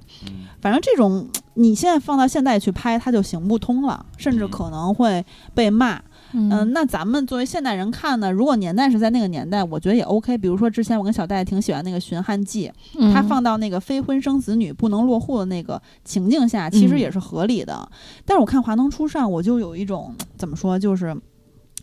呃，看到后面有点疲惫了，然后就是我就是觉得。累了，呃，有点累了，然后放到现在实在是太行不通了。那就是因为 然后但是落人后家的台湾省嘛，但人家也合理嘛。我说那你别瞎说、啊，然后就放在那个年代其实也合理的，但我还是想看完整个三季。但是我觉得在豆瓣他上要拍有，三季，对对，它整个是三季，然后豆瓣现在有八点零的分儿，非常之高，我觉得是嗯不值的。我本来啊还想说看看呢，听你这么说算了，不我看我了。原本这部剧，你刚才说嗯《华灯初上》，我还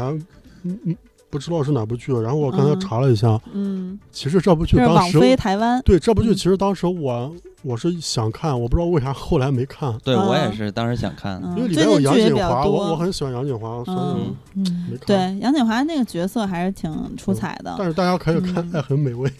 可以真看的《爱很很好美看味》， 要不然咱之后录一期。 是 B 站那个吗？是吧？不是 B 不是站是不腾讯的腾讯啊了。嗯，哎，而且很奇怪，我看第一集就觉得太刻意啊了，因为是腾讯的剧，所以他们那嗯个直接视频都不用微信，然后他要推那个腾讯会议吧，估计是、嗯 嗯腾讯对啊会议三个人在私下的场合视 频，又不是公司开会，嗯但这个剧，这个剧好像我感觉还是热度还是没有破圈儿。没我有很啊期，待哎而它且破圈而儿。没且有而且就是肉眼可见的，腾讯并没有把资源给这个剧。对对，嗯就是哪怕这个剧后来其实小范围的火了，然后口碑也挺好的，它他在都甚至它在没有腾感讯觉应该花不是钱应去该嗯推，不是 S 级的剧吧？应该不是。陈正道好像自己都说没，就被好多公司拒了，然后最后也嗯没什么钱。嗯，嗯，反正大家有兴趣的话，也也可以看看《华灯初上》，也可以看看，我更推荐这个小戴在看的这一部嗯啊、呃然后呃，下一部呢，就是咱们说到了跨年，也就是元旦档。十二月三十一号的《礼貌换太子》，导演是高可，编剧是高可、杨晓明儿，主演是马丽、长远、艾伦、嗯，魏翔等等。哎呀，说到这儿，我都觉得我没气儿了，不想说了。 这个片子，小戴说他无数次在影院看到了贴片广告，嗯对我都是一次没看到那过。贴 片广告看起来就很烂，对这个预告看完之后也是觉得挺难看的。就是现在他们这波人啊，就是大家回忆一下，所有的电影都是这种谐音，全是谐音梗，就我是开真心麻花哎呀那我种，真服了，我全是这个谐音梗。啊、西红柿首富， 从没这有个夏洛洛特就烦开恼始就是谐音 了，你一两次你就行了，点这嗯这个点到为止就完了，这这持续这么多年了，还在呢，二二二零二一年了，还在这 儿，我以为到二没零有啊二一年，他到二零二一二一年，他终于熬到了谐音梗，就是大家已经已经已经成为一个段子了，已经喜闻嗯已乐经见了。喜闻乐见了。真的是，我觉得太没有创意了。不是，我觉得比谐音梗还没有创意的是，我看预告里边儿就是长远的搞笑方式还是。还是那种，嗯就是你就嗯你就永远第一次看长远，他就这样搞笑，然后你看了这么多年，他还在搞这种嗯事儿。长远那个搞笑啊，我我一直都觉得很恶心。得恶心了都。 这么重。嗯，我又想起姜武有点娘娘娘腔的事儿。哎，这个就不用介绍了吧？嗯我觉得这个就告诉大家，就是重点不要啊就关是注，就重还是点很简单，排雷。就是开心麻花的一个原则嘛，嗯，就是有沈腾了好看，没沈腾了拉垮。不，嗯沈腾主演的好看，沈腾主演对，沈腾客沈串腾主演不的行 可以，沈腾客串了或者对，没有甚参与至的都不沈行腾会在一个电影里用一个人形亚指克法力纸对板人人纸板的客串，我的个妈！纸板星人，对，然后那剧情我就不念了啊，然后咱们来到另外一剧部情不就是片名吗？对，对， 差不多，对，反正就是有两个长远嘛，然后就是互换身份什么的。然后呃，十二月三十一号还有一部片子，感觉大家都感觉是要改档，因为到现在预告也没有，就是《忠犬八公》。嗯失踪了这个。呃，对，然后这个片子呢，是值得说一下，这个导演是徐昂。之前咱们在呃音频直播的时候有特意聊过一期翻拍电影的本土化，十二公民，呃，对，然后当时金刚有说过，他非常喜欢的一部翻拍翻拍的作品就是《十二公民》嗯这个片子就是徐昂拍摄的，但是这就嗯还是要说回来，就是。呃，导演他之前拍过特别优秀的《十二公民》，但不一定能说明他能拍好《忠犬八公》 是哦因是，为是这一样的，就是《十二嗯公民》是一个剧本的，以剧本的为主的电影，所以说嗯剧本好，这个电影就不会差到哪去。但是他因为本土化做的真的不错啊，对，就还是嗯剧本的原因啊，就是导演的技法在《十二公嗯民》基本上可以暴露的一指，这这叫什么一览无余，就基本上没嗯有电影技法，因为它就是一个话剧舞台嘛。那那个《法医秦明》那网剧也是他啊拍的，那那个我没看过，我就啊不张聊若就昀不演说了。那个啊主演是冯小刚和陈冲，嗯，这啊两这位种大家也可太熟悉了。这种肯定不会去看 的，《忠犬八公》就搞嗯一个中国版，这不是，我觉得最奇怪的是，它片名叫《忠犬八公》，但是为了符合，就是就是为了落地嘛，要本土化。然后因为中国，你猜猜那狗肯定不能叫八公，对 然后它应该叫八桶。对，应该叫忠狗八桶。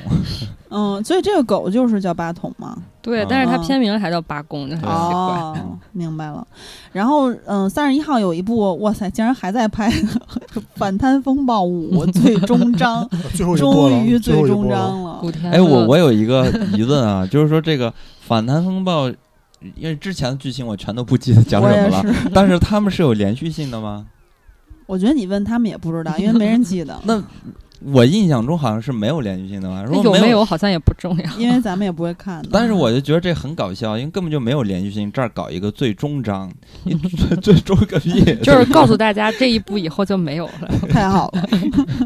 嗯所以他的意思是说，别人也不能拍拍反贪风暴 了。我现在就想拍反贪风暴，也不能拍了，因为他都给我终结了。 我是没想到他这个系列就拍到第五部终章，因为他一直卖的很太欠不了错啊，啊，他一直票房非常不错啊。也嗯不我是，我以为我以累为了要吧拍到第十部，好 像是哇塞！也许还一直拍会到你说一直拍到他真的不赚钱不呢。已经速激斗才拍到 第八部，所以也许人家这个最终章只是说第五部的片名叫最终章，不是啊人预告然后预告片里写了就是最后一部啊，对，那人家可以拍《反贪风暴六》再终 章，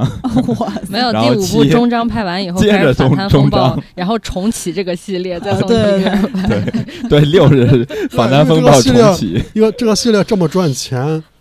我觉嗯得就是反正啊他这片子也不怎么样，就是为了赚钱，那你为什么不继续拍下去？嗯，可能想到了更好的圈钱方法，可能就和那那个可什么不一样容，易啊和那个《权力游戏》那个编剧说嗯， 呃，马丁还找他说接着拍吧，接着拍，咱们拍十季。编剧说我累了，不想 拍啊了。，地利瞎糊 弄是吧是吧？哦，开真始瞎是糊弄气死人了。想起就生气。 真的，这帮哎人，如果那太个没有全责任游是心了我写的，我是老马丁的话，我就直接气背过气儿去了。你他妈累了，你你把我的作品搞成臭狗屎，但是气死人了。如果是我哎今我天写看的那话，个， 我可能只写一部，第二部我就不写了，见好就收嘛，然后开始不是劝别马的丁项要目累了，然后是不是 DB 累了第。一步你写，第二步啊如果第一步成了，第二步你就找枪手替你写，嗯啊对，还就是这个以意你思的名义。 嗯对，然后我去找别的项目嘛， 对啊就是这个意思。这我样成这名样了，我还扎在对这吧，儿这样干你嘛的？体系就建立起来但了。是 t o d b 把把全游第八季拍成那样，后续的项目还是不错，对，那倒是，特别令人生气。不是，但是就是 对，很生气，他都有脸说我累了啊那《，霍霍星战》 嘛，真 的是服了。嗯三体也是他，啊，对对对，但三体然后拍拍也累了，， 哇 塞！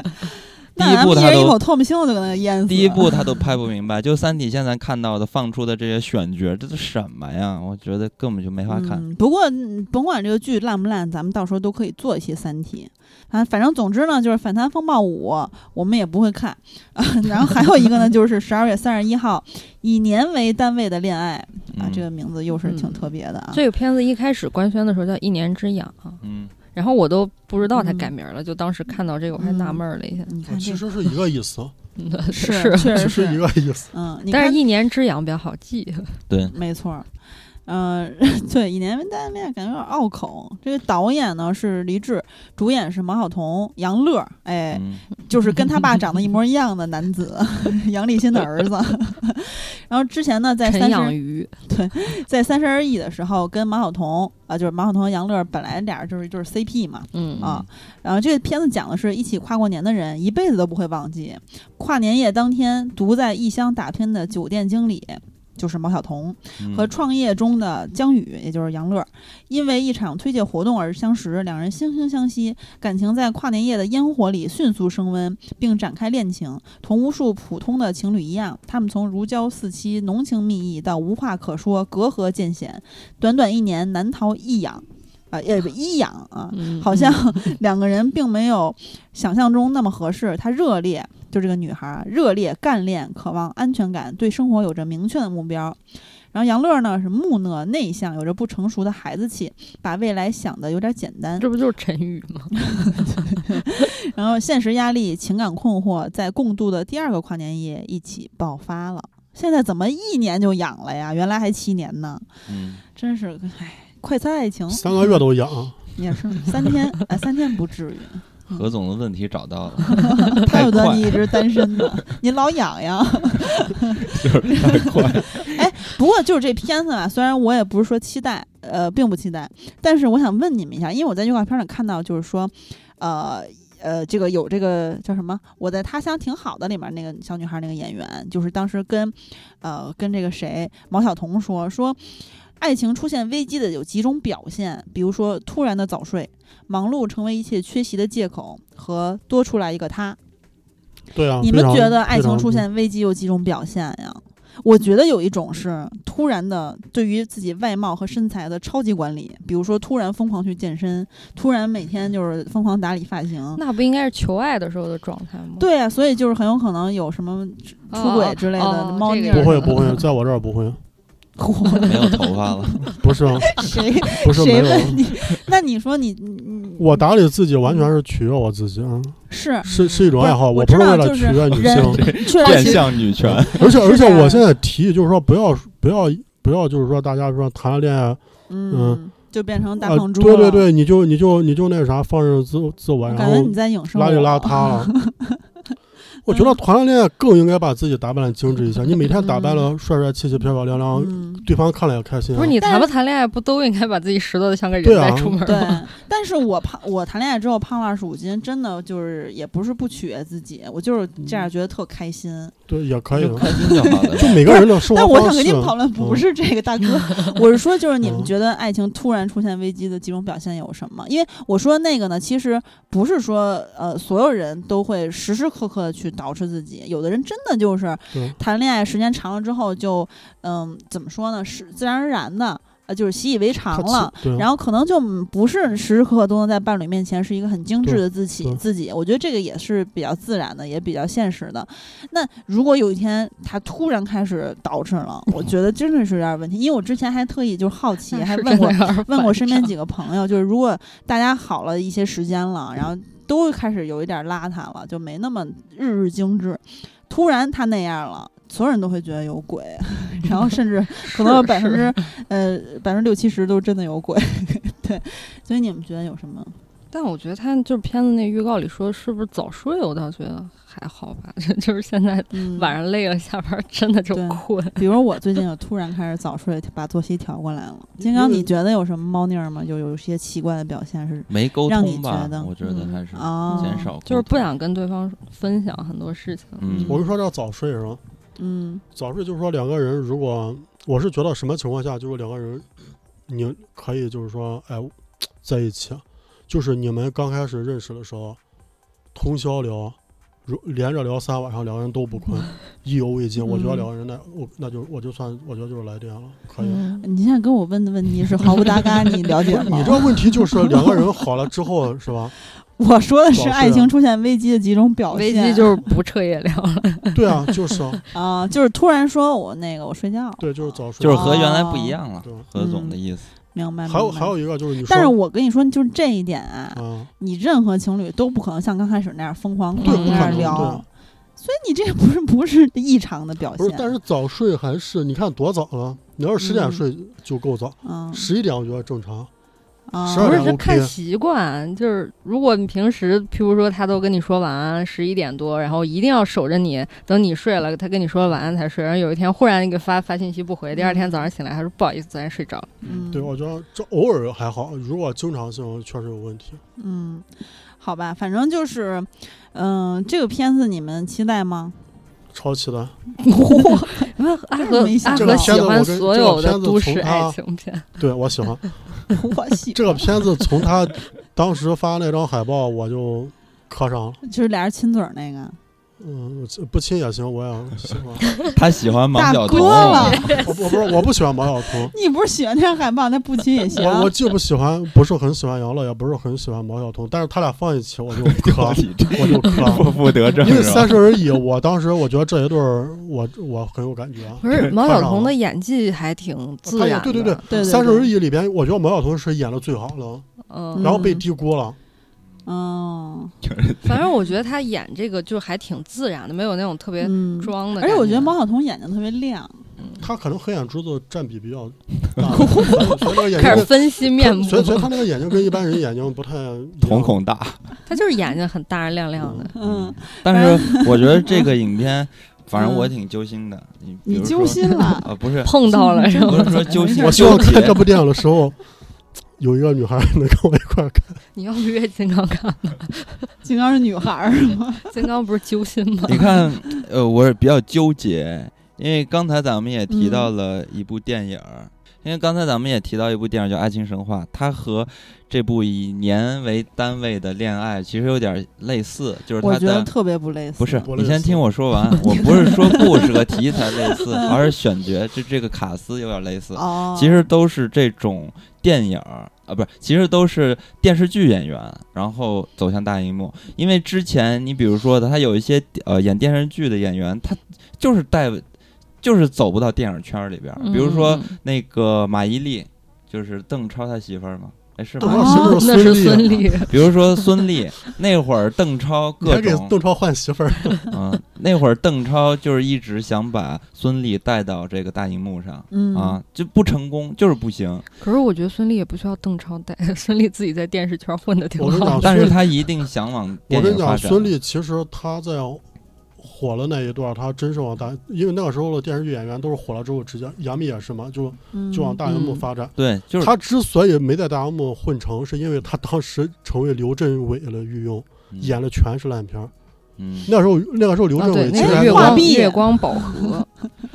反正我嗯是觉得不容易，就是嗯以往都是演电视剧的，然后突然出现在大荧幕上，这当下大家怎么能接受？就这个，哎那我孙总俪觉得演有点那个纠张艺结谋的影呢，不也是他？？哦，那还行。你还内部记着行这个角色吗我刚才特意对查对的，啊要不然我想不起来。内部确实还行。对啊，你不提但更我没脑谁袋能我只想能起来我只能但说我脑袋我第只一能反应说是影里恶边棍还天行使，还对行，啊都是恶只能说棍还天行。所以我就说，就这种会让大家特别纠结，再加上呃，嗯这个电影儿就是以年为单位的恋爱的导演也是一个拍电视剧的。然后呢，本身现在这个片子给我的感觉就是它的项目的立项的初衷也是因为当时那个剧，嗯嗯然后嗯火两个了人嘛组一个 CP，然后就搞到了大荧幕上。就是想赶一个热点。对但我是觉其得实他上的时候，这个这对过这 CP 么已久经了不怎么火了。 对，对对啊，但是没他有啊拍的时像候我可这种能不人是还这样在还在 磕了，你这磕的有点太长了。当时最火的是林有有啊，对对，林有有是啊吃最雪火的糕，林有有 当时然后最火无数人去测试自己男友。破圈了，然后我在看这个片子的预告片的时候，我就感觉到制作肯定不好，那里边的呃磨皮特别严重，就是电视剧经常磨皮，你看在这儿依然还是磨皮，而且它的磨皮我感觉比电视剧还还吓人，那脸都雾了，那就是到时候嗯你去大荧幕上看就很明显。对啊，就很难其受实啊。最严重的磨皮是综艺，但但是我有嗯一说一啊，这个这虽然我磕俩磕他俩 CP，但是这个片子如果拍的不好，我该骂还骂。嗯，嗯那那是 嗯，就是我你你我老肯定是是不太看好这部影片，然后也反正我个人也但不鼓励是去看这这个片子在跨年的那个时间可能没有什么竞品，他没有，因为嗯就这一部爱情片，对，嗯嗯，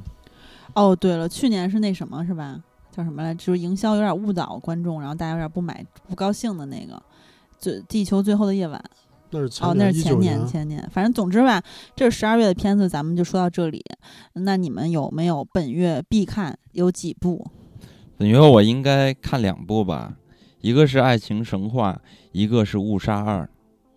我是《雄狮少年》、呃，《误杀二》和《爱情神话》，但《爱情神话》我反正我是因为刚才那些原因，所以期待。如果不好看，大家也别骂我们， 大家自己选择啊。嗯，小戴呢？ 《平原上的火焰》平原上我就一别人部。嗯嗯边上的火焰，我就等你嗯小戴的口碑。小戴说好，我就去看；哦小戴说对不了好，我就不我还看。有两部，一个是《暗杀风暴》和这个哇《穿过塞寒冬拥抱你》，嗯你最后就看一部， 很有可能啊月底一盘还 都没看，每次我不都这样吗等等着视频网站上线，比如说第一炉香，我就今天可以看了。恭喜你们！ 阿和呢？ 误杀二，你看我那会儿吐槽误杀二，但是误杀二真我很期待。嗯，哇塞，你刚才吐槽半天哎，然后对对你对，但是还是必看。但是但是我也是必看，嗯就误杀二，雄狮少年应该会二刷， 嗯，嗯，然后平原上的火焰、爱情神话，还有就是以年为单位的恋爱。你是不是忘了北京朝九晚五？北京朝有晚舞是那个备选，如果如果有闲钱 的话，这都备选。嗯我是觉得十二月可能就是年度十佳华语院线片儿能出来，好的话能出来三部。 哇塞！那你有点乐观了吧？你说这个月吗？呃，对，哇塞你觉得？哪三部有有误杀二潜如果质拍成了，那肯定能。嗯，即即便它翻拍嘛，我觉得《误杀二》一定会引起很好的票房的，然后再加上也有很很好的话题度。其实误杀真的，我觉得误杀二它就不用改编太多，就照着对原作。因为它的话就很啊题稳，它这个话题一定会在全网都火的，因为它太现实了，而且太纠结了。嗯，尤其是观众这个都有有孩子的这种，那真的是看不了，我看是完扎心啊你。像我，